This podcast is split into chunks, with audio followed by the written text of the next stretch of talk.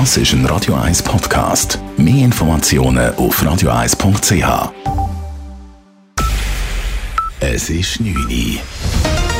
Radio 1, der Tag in 3 Minuten. Mit dem Marco Huber. Am sechsten Tag der Hamas-Angriffe auf Israel hat die israelische Armee weitere Ziele im Gazastreifen sowie neu auch in Syrien bombardiert. Die Angriffe in Syrien richten sich gemäß syrischen Staatsmedien vor allem gegen Kämpfer der Hisbollah-Milizen. In Israel verdichten sich die Anzeichen für eine baldige Bodenoffensive der Armee im Gazastreifen. Es sei das erklärte Ziel, die gesamte politische und militärische Führung der Hamas auszuschalten, sagte ein Armeesprecher.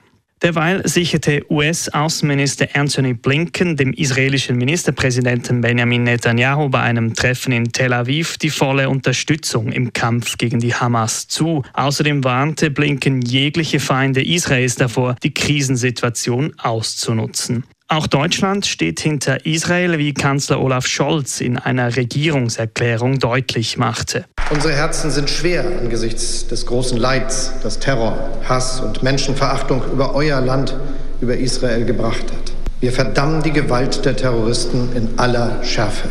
Und wir sagen in aller Klarheit, Israel hat das völkerrechtlich verbriefte Recht, sich und seine Bürgerinnen und Bürger gegen diesen barbarischen Angriff zu verteidigen.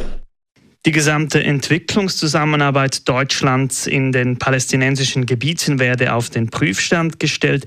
Bis dahin würden keine neuen Hilfen gewährt. Scholz kündigte auch ein Betätigungsverbot für die Hamas in Deutschland an.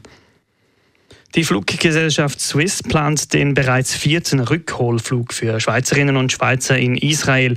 Bei diesen Sonderflügen nach Israel gäbe es einige Besonderheiten, erklärt Swiss-Sprecher Michael Stief. Die Sonderflüge nach Tel Aviv, die, die sich grundlegend von unseren regulären Flügen nach Tel Aviv unterscheiden. Also Sicherheitsexpertinnen und Experten, die laufend Sicherheitsüberprüfungen durchführen. Sie stehen da im engen Kontakt mit den Behörden. Und bis zur Landung vom Flugzeug wird die Situation laufend immer wieder neu beurteilt. Und erst wenn man kann sagen, doch, es ist sicher genug, dann kann das Flugzeug auch landen. Das Flugzeug mit 215 Sitzplätzen startet morgen um 11 Uhr in Zürich-Kloten und landet um 16 Uhr in Tel Aviv. Von dort aus geht der Flieger um 17 Uhr zurück nach Zürich und landet um 20 nach 8.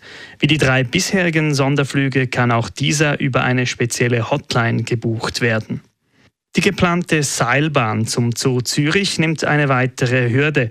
Nach dem Baurekursgericht hat nun auch das Verwaltungsgericht Zürich die Rekurse gegen den kantonalen Gestaltungsplan abgewiesen. Der Gestaltungsplan werde als rechtmäßig beurteilt, heißt es in einer Mitteilung des Verwaltungsgerichts. Radio 1 Wetter. Ein paar Wolkenfelder gibt es auch während der Nacht. Die sind aber harmlos. Zum Start in Tag morgen ist es dann sehr frisch und zwischen 10 und 13 Grad warm. Es wird dann aber mit nochmal bis zu 25 Grad am Nachmittag vermutlich das letzte Mal ein sehr sonniger Spatsommertag im Herbst. Das war der Tag in 3 Minuten.